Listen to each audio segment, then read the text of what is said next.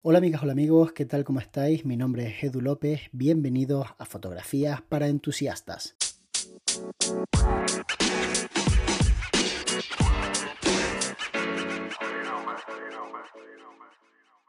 Hoy vamos a estar hablando con un creador de contenido que se llama Dani Spla y que tiene un canal de YouTube que tiene más o menos mis mismos suscriptores. La temática es parecida a veces, porque en mi caso a veces hablo de técnica fotográfica y otras veces hago como análisis de equipos. En su caso es más eh, reviews y contenido tecnológico. Lo hace muy bien y para mí es un placer que esté aquí con nosotros. Así que hola Dani, ¿qué tal? ¿Cómo estás? Hola Edu, un placer estar por aquí y hablar con, tu gente de cositas interesantes de creadores de contenido que la verdad tengo bastantes ganas. ¿Tú escuchas el podcast? ¿Lo has escuchado alguna vez, Dani? Lo he escuchado. Sí, sí, sí, totalmente sincero. Te puedo reconocer que no lo escucho siempre, porque no puedo escucharlo siempre, pero sí que lo he escuchado más de una vez, sobre todo, sobre todo, lo escucho cuando voy de viaje. Yo soy de Cádiz, vivo en Madrid y Bajo algunas veces a Cádiz son siete horas de trayecto. Así que ahí me da para escuchar más de uno. Qué bueno, qué bueno. Pues muchísimas gracias. Eh, ¿Te has planteado alguna vez tener un podcast? ¿Lo has tenido? Eh, no lo he tenido, pero me lo he planteado como tropecientos millones de veces. Es más, ahora mismo estoy hablando desde un micrófono que es súper bueno para el tema de podcast, pero no es el primer micrófono que compro para hacer un podcast, pero al final lo acabo devolviendo porque es en plan, no me puedo meter en otro proyecto más porque no me da la vida. Claro, es que al final tener un podcast eh, requiere bastante más tiempo de lo que, de lo que puede parecer. Una cosa interesante del mundo de los creadores de contenido, no sé si estarás de acuerdo, es que eh, la gente no percibe el trabajo que hay detrás de una pieza y lo consumen de una forma muy a la ligera, sin a veces terminarlo incluso, cosa que está perfecto, yo no digo que no, no esté bien, pero tengo la sensación de que todos los creadores de contenido, todos los que creamos cosas de la nada, que no estamos simplemente reposteando algo, sino que creamos, em, estamos un poquito frustrados en el sentido de que, vaya, a lo mejor la gente no le está dando el bombo que yo creía a este contenido, no lo está viendo tanta gente, ¿no? Sí, efectivamente. Eh, es que yo, yo siempre suelo decirlo así, hasta el vídeo, comprando la expresión más estúpido, más tonto, más chorra, te puede llevar tranquilamente una jornada entera, completa de trabajo y eso es tirando por corto. Sí, la verdad que eh, se tarda mucho más de lo que después ves, ves un vídeo de 10 minutos y piensas, bueno, esto lo habrá grabado en una horita y lo habrá montado en otra. ¿Y qué va, qué va? Sí, claro, ojalá. ¿Qué va, qué va, qué va? ¿Cuánto tardas en montar eh, tus vídeos normalmente? ¿Cuánto tiempo te lleva montar el vídeo? Al completo, Uf, depende mucho del vídeo, pero te podría decir, pues, una hora de... entre que monto todas las cosas, tal de grabación de lo que es la, propia base, después grabando recursos pues a lo mejor entre 2 entre dos y 6 horas tranquilamente y luego en edición, aunque yo me pretenda hacerlo de la forma más simple posible, de que diga, mira, esta vez va, o sea, no me voy a complicar, ¿vale? No, de verdad, lo, lo prometo, no me voy a complicar. 5 o 6 horas, tranquilamente. Claro, es que al final, aunque uno no quiera, el problema está en que realmente nos volvemos súper exigentes y, queremos como eh, hacer un contenido que nos guste a nosotros, que nos sorprenda a nosotros, en vez de poner el foco en la persona que está enfrente. Y esa es la razón por la que nos compramos los micrófonos que nos compramos, las luces y tal, cuando en realidad tú, si lo piensas fríamente, tú dices, a la gente que le interesa, a la gente le interesa que tú le cuentes un poco de qué va el producto, las cosas buenas y las cosas malas. Y eso lo podrías hacer sentado en una cafetería con el producto en la mano, no tendrías que hacer nada más, porque en realidad la información Claro, tú le estás dando una información valiosa y tal, y todo lo demás es darle calidad, aportarle valor a algo que de base tiene que ser bueno. Y es, oye, te, te doy la información, precisamente para la que la consumas de forma rápida y sencilla. En el momento en el que se pierde eh, esa rapidez o en el momento en el que el lenguaje es muy complejo, yo creo que dejan de funcionar los reviews. Creo que los mejores que funcionan son los que, son, las que salen naturales. ¿Tú te haces guiones para que te salga todo perfecto o eres más natural? Pues he ido cambiando con el tiempo, Edu. Empecé hace ya bastante tiempo, bueno, hace siete años que fue cuando empecé el canal de YouTube, con guiones palabra por palabra. Luego me intenté em, adaptar al hecho de improvisar, pero hasta hace dos años que es cuando ya dije, mira, de verdad, voy a aprender a improvisar para que de verdad, de verdad, de verdad me salga natural, me salga, o sea, tenga esa capacidad de ponerme delante de cámara, no ponerme nada nervioso y que me salga todo bien, digamos, no perfecto, porque no hay nada perfecto, pero me salga bien y sobre todo eso, natural. Ahora mismo depende mucho del proyecto. Si es algo con mucha preproducción, normalmente lleva guion, pero me tomo la libertad de cambiar ciertas cosas. Si no, los tutoriales improvisados. Claro, al final lo bueno es que antes de que nos llegue el producto, la mayor parte de las veces, porque no tenemos la suerte de que nos llegue un producto cuando todavía nadie lo ha probado o cuando nadie ha escrito sobre él, nosotros podemos preparar una pequeña ficha en donde hablamos de los puntos claves. Yo no sé si a ti te pasa, pero yo me salto un montón de cosas de todos esos puntos claves. O sea, yo pienso en mi audiencia y digo, a ver, de todo esto, ¿qué es lo que le importa a la gente y qué es lo que no le importa? Y trato de quitar las cosas que no le importan porque siempre digo que un buen review realmente no es el que más, no es el más completo, sino, lo explica, sino el más adaptado. Claro, el más adaptado para la gente, ¿no? Os pongo un ejemplo. Imaginad que hago un review de un micrófono para que la gente haga directos en Instagram. ¿Qué le importa a las personas los, eh, el rango de, de, hercios que es capaz de registrar el micrófono. A la gente lo que le importa es que, oye, ¿sabes que por detrás no se oye y por delante sí? A eso se le llama eh, cardioide. Y es porque capta el sonido por aquí y por detrás no. Entonces, lo bueno es que puedes estar cocinando, te pones el micro. Entonces, eso es lo que le importa a la gente. A la gente no le importa que el micrófono tenga una construcción de magnesio, de no sé qué, que está bien como dato, pero que no le importa tanto. Entonces, yo lo que hago muchas veces es que, como eso cuesta mucho grabarlo a cámara, he utilizado diferentes técnicas. La que estoy utilizando ahora mismo es la voz en off. Entonces, cuando quiero ser un poquito más técnico, le meto voz en off, me lo escribo y lo leo y ya. intento hacerlo natural. Pero también tengo teleprompter. ¿Tú has utilizado alguna vez teleprompter? Porque es una movida. Uf. Eh, ¿Alguna vez he hecho algún intento rollo simple eh, y, como a mí me gusta decirlo, tieso? de un iPad al lado, pero para mí no, no es para mí. El teleprompter no, no es apto para mí. Creo que se necesita demasiada técnica para que no se note que, se está leyendo. Sí, hay que ser muy presentador de la tele para que eh, realmente se te vea natural y demás. No sé si a ti te pasa que has ido aprendiendo con el tiempo a no asfixiarte hablando a la cámara y a respirar mientras hablas y a no agobiarte con los espacios que se generan y los silencios lo de no agobiarme con el tema de los silencios y espacios y si tengo que repetir una palabra y sonar natural o, no quedarme bloqueado, es algo que he aprendido en estos, sobre todo en estos dos últimos años de decir, oye, que hay que ser natural, que, que las personas no hablan todo de corrido, que se repiten, que no pasa nada.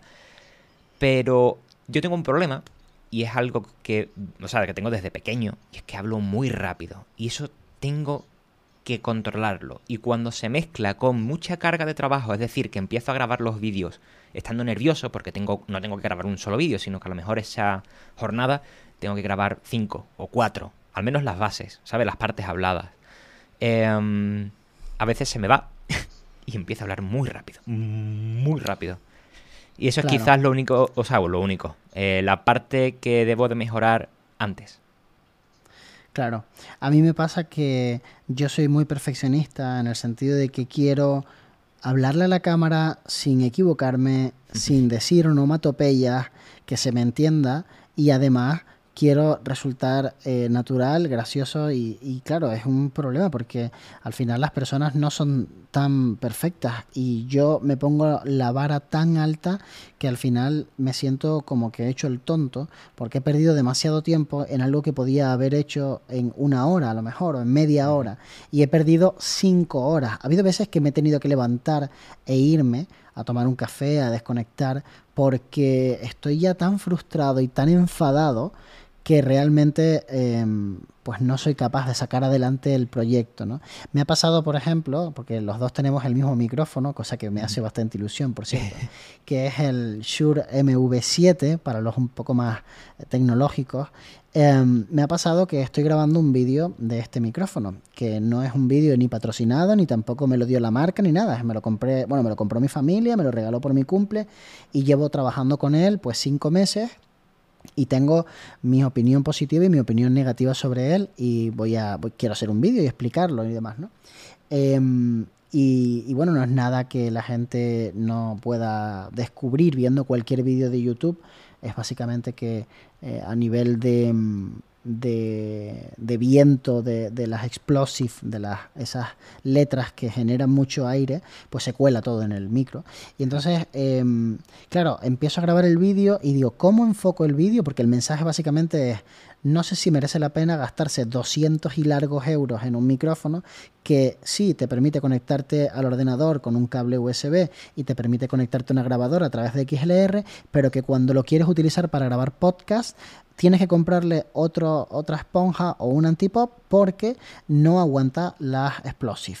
Y entonces, ¿cómo coger ese mensaje que puedo decirlo en 30 segundos y convertirlo en un vídeo dinámico de 8-10 minutos que sea entretenido, que tenga unos recursos bonitos, que sea dinámico, en donde tú eh, no aburres, en donde una persona que tenga interés por el micrófono termina el vídeo y dice me suscribo a este canal porque me ha encantado, que me resuelva todas las dudas. O sea, es difícil, no, no es tan sencillo como parece, ¿verdad? Sí, sí, es, extremadamente complicado. Además, el ir aprendiendo con el tiempo qué partes quizás de esos vídeos... Em, o sea, quiero decir, el anticiparse a qué partes de esos vídeos van a ser las más aburridas para la audiencia, saber qué le gusta en concreto a tu audiencia, porque por ejemplo, no sé si sigues a un canal, yo siempre cuando me refiero a alguien hablando en inglés, habla anglosajona, digo un americano. La, la parte fácil. Ah, ¿Te suena Gerald Anton? Sí, claro. Vale, él es ultra técnico, pero súper mega técnico. Yo hago un vídeo de ese palo, me ven tres gatos, Edu. No sé a ti cuántos te ven, pero a mí tres. Sí. Y, además la retención, mm, un minuto, mm, no más. Entonces al final, pues eso, tengo que, eh, bueno, es complicado el anticiparse a, qué va a querer tu audiencia, cómo lo va a querer, eh, cómo se lo cuentas de forma dinámica, cómo... Y además, también, no sé si, si a ti te pasa, en vídeo en cierta forma, esa gente que me da la impresión de que se pone delante de la cámara, lo cuenta como lo cuenta, que luego habrá que ver sus estadísticas internas, no solamente los números externos. Hmm. Y, y está tan tranquilo, o sea, si se enrolla 15 minutos, 20 minutos contando un cacharrito que dices tú, ¿cómo, ¿cómo te has enrollado tanto hablando, por ejemplo, de lo que decíamos, de este micrófono? Porque al final se acaba repitiendo y demás. Pero bueno, al final creo que es un aprendizaje que nosotros los creadores de contenido vamos eh, obteniendo con el paso de los años. Yo considero que obviamente no soy la misma persona que creaba los vídeos hace tres años, o sea, ni, ni siquiera uno y medio. Exacto, claro, vamos cambiando, claro, claro. Ido evolucionando. He ido evolucionando con el tiempo y me gusta mucho el ver los vídeos antiguos, ver cómo los hacía y ver cómo los hago ahora. Yo creo que en algún momento de mi vida los voy a le voy a meter una bomba al canal de YouTube y voy a quitar todo lo que no es etapa moderna. Y te explico por qué. Yo entiendo a la gente que viviendo de YouTube y de las visitas y de los seguidores, necesiten tener mucho contenido para que de alguna forma pues vayan rascando un seguidor de aquí, un seguidor de allá, en vídeos muy antiguos de hace 8 años, 9 años. Y también entiendo a la gente que dice, no, yo voy a dejar mi contenido porque es un contenido que me representó en su momento y es la historia de mi vida en, en YouTube. Pero yo no lo veo de esa forma. O sea, yo soy un creador de contenido que va mejorando con el tiempo y mis vídeos de hace tres años no me gustan. Y además yo no siempre creo contenido evergreen, que es el contenido que siempre funciona, ¿no? Tengo vídeos que sí, por ejemplo, tengo un vídeo haciendo fotografía de comida, tiene muchos años, funciona muy bien, sigue teniendo muchas visitas, es mi vídeo posiblemente más viral, creo que ahora lo superó un vídeo que hace un año hice, porque obviamente he ido aprendiendo a crear contenido más viral poco a poco, no se me da muy bien, por eso tengo tan pocos seguidores, pero... Mm, pero digo, ¿para, ¿para qué tengo yo todos estos vídeos aquí? ¿Sabes? Que, no me parece que sean vídeos que me aporten eh, nada. YouTube no me puede eh, no premiar más porque es que realmente a nivel de premiarme es que me premia cero. O sea, mi crecimiento del canal no veo que haya variado eh, demasiado si subo, si no subo, si hago un contenido, si hago otro contenido. Es como si fuera un algoritmo que te va dando un número de seguidores y ya. No tiene ningún sentido que tú de repente siempre estés creciendo a razón de 2.000 al mes o 3.000 o 1.500 y que varíes entre 1.500 y 4.000, que nunca llegues a crecer un mes 8.000 no tiene ningún sentido porque la vida no funciona de una forma tan lineal y yo no me creo que con todos los vídeos que he hecho virales yo haya crecido a ese ritmito siempre constante. Me creo más que de repente un mes haya crecido mucho más y otro mes, pues no me haya seguido nadie, ¿sabes? Que me hayan seguido 500, pero eso nunca ocurre. Siempre me siguen como los mismos. Entonces al final digo, mira, ¿sabes qué? Voy a hacer las cosas como me apetezca. Que al final es de eso de lo que se trata, hacer las cosas como tú quieras, porque eso es lo que te va a dar ser tan genuino y tan único realmente y no ser un clon de otro canal o de otra persona que al final todos un poco lo somos porque obviamente tenemos influencias. Efectivamente. A mí me ha pasado exactamente eso, Edu. Eh, yo llevo, no sabría decirte exactamente cuánto, pero llevo años, muchos años, creciendo a razón de diariamente, ¿vale? Eh, te digo, entre 25 y 50 suscriptores diarios. A lo mejor puntualmente cuando subo un vídeo en referencia a Apple, pues ese, ese vídeo en concreto pues sí que atrae un poquito más de público, pero solamente en esas ocasiones. Y siempre es un crecimiento muy constante, muy paulatino. Y además siempre eh, se repiten las mismas dinámicas, por ejemplo, con las temporadas, que es otra cosa que al final, bueno, la publicidad me refiero, eh, que es algo que nos afecta mucho a los creadores de contenido. Todo el mundo, todos los que creamos contenido, al menos deberíamos de saber que en cuanto empieza ahora septiembre, octubre, empieza a crecer la cosa, incluso puedes llegar a mm, duplicar monetariamente, que no de crecimiento de personas, ojo, eh, monetariamente puedes llegar a duplicar eh, los ingresos y luego pues viene la bajona de enero, luego sube otro poquito y luego vuelve, vuelve a bajar. Entonces al final... Pero eso eso no tiene que ver, perdona que te corte, con el hecho de que el consumo es mayor en temporadas de fiesta, en Navidad y demás, y, que las, y que las marcas meten más dinero. ¿No tiene que ver con eso? A nivel de consumo te refieres a nivel de compras, consumismo como tal, no consumo de la plataforma de YouTube. Sí, sí, sí, eso tiene que ver no, no, no, no, consumismo puro y duro de la gente que, que, al final yo creo que está todo relacionado, ¿no? O sea, la marca mete más dinero en todas las plataformas porque va a vender mucho más y a ti eso te repercute más. Claro, pero a nivel de visitas tampoco es que aumente eh, mucho. Es lo que te decía, eh, se mantiene más o menos constante, lo que pasa es que el, siempre lo, lo confundo. Eh, RPM, el RPM aumenta un montón, pero, pero muchísimo aumenta. Lo que me pasa a mí es que como yo no tengo el canal monetizado, todo esto soy como súper outsider, ¿sabes? No me entero de nada de cómo va... Cuéntanos por qué. ¿Por qué Edu no monetizas el canal? O sea, porque eh, fue un, fue un desafortunio realmente, ¿no? Pasó porque en el año 2011 me hice el canal, entonces era muy pronto y yo eh, tenía un canal, o sea, yo me hice la cuenta de Google AdSense en el año 2011, no el canal de YouTube que es como uno gana dinero a través de los anuncios de, Google. Y la cosa fue que eh, yo la asocié a un blog que tenía y nunca había llegado a poner el código en el, en el propio blog para que me saliera el típico anuncio ¿no? en el blog y generar algo de dinero con el tráfico. Pero Google me mandó un aviso diciéndome que había un tráfico sospechoso a mi página web. Y yo en aquel momento no le di importancia porque tampoco sabía cómo solventar el problema. Entonces les contesté que si me podían mandar una guía o algo. Obviamente le estaba escribiendo a una pared, no, nadie contestó, nadie me indicó nada, no encontré nada en internet de cómo puedo saber si tengo un tráfico sospechoso en mi web. O yo veía mis estadísticas, no veía nada raro, yo veía que tenía pocas visitas, nunca tuve grandes picos de visitas así de golpe. Eh, ni ataques eh, de este tipo de, muchas visitas ni nada y en un momento dado me amenazaron con que, con que si seguía de esa forma me tendrían que banear o lo que fuera, ¿no? Y me banearon.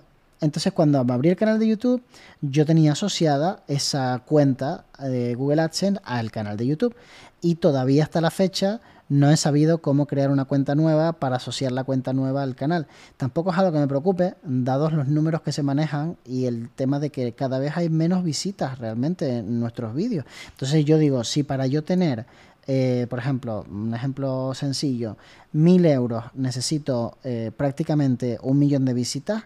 Yo es que para tener un millón de visitas es que igual estamos hablando de que necesito meses muchos meses. Entonces yo digo, a ver, ¿cuánto me va a dar esto? ¿Me va a dar 100 euros al mes? ¿150 euros al mes? Pues yo por esa cantidad de dinero... Yo calculo que te darían, yo calculo que te darían aproximadamente unos 400, 500. No.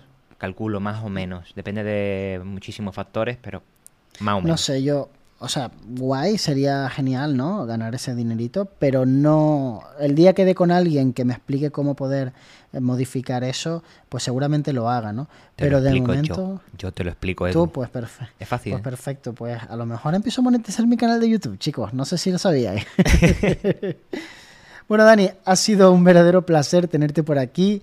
Em, a ver si no es la última vez y la próxima hablamos de otras cosillas. Gracias por compartir con todos nosotros eh, tu opinión y tu forma de ver las cosas con respecto al mundo de los creadores de contenido tenemos muchísimas cosas de las que hablar, muchas cosas pendientes y creo que bastante interesantes para, para al final la gente que, te escucha, Edu. Para, eh, para mí sí que ha sido también un, un placer y encantado de pasarme por aquí y pasarme próximamente a ver si, si se da el caso.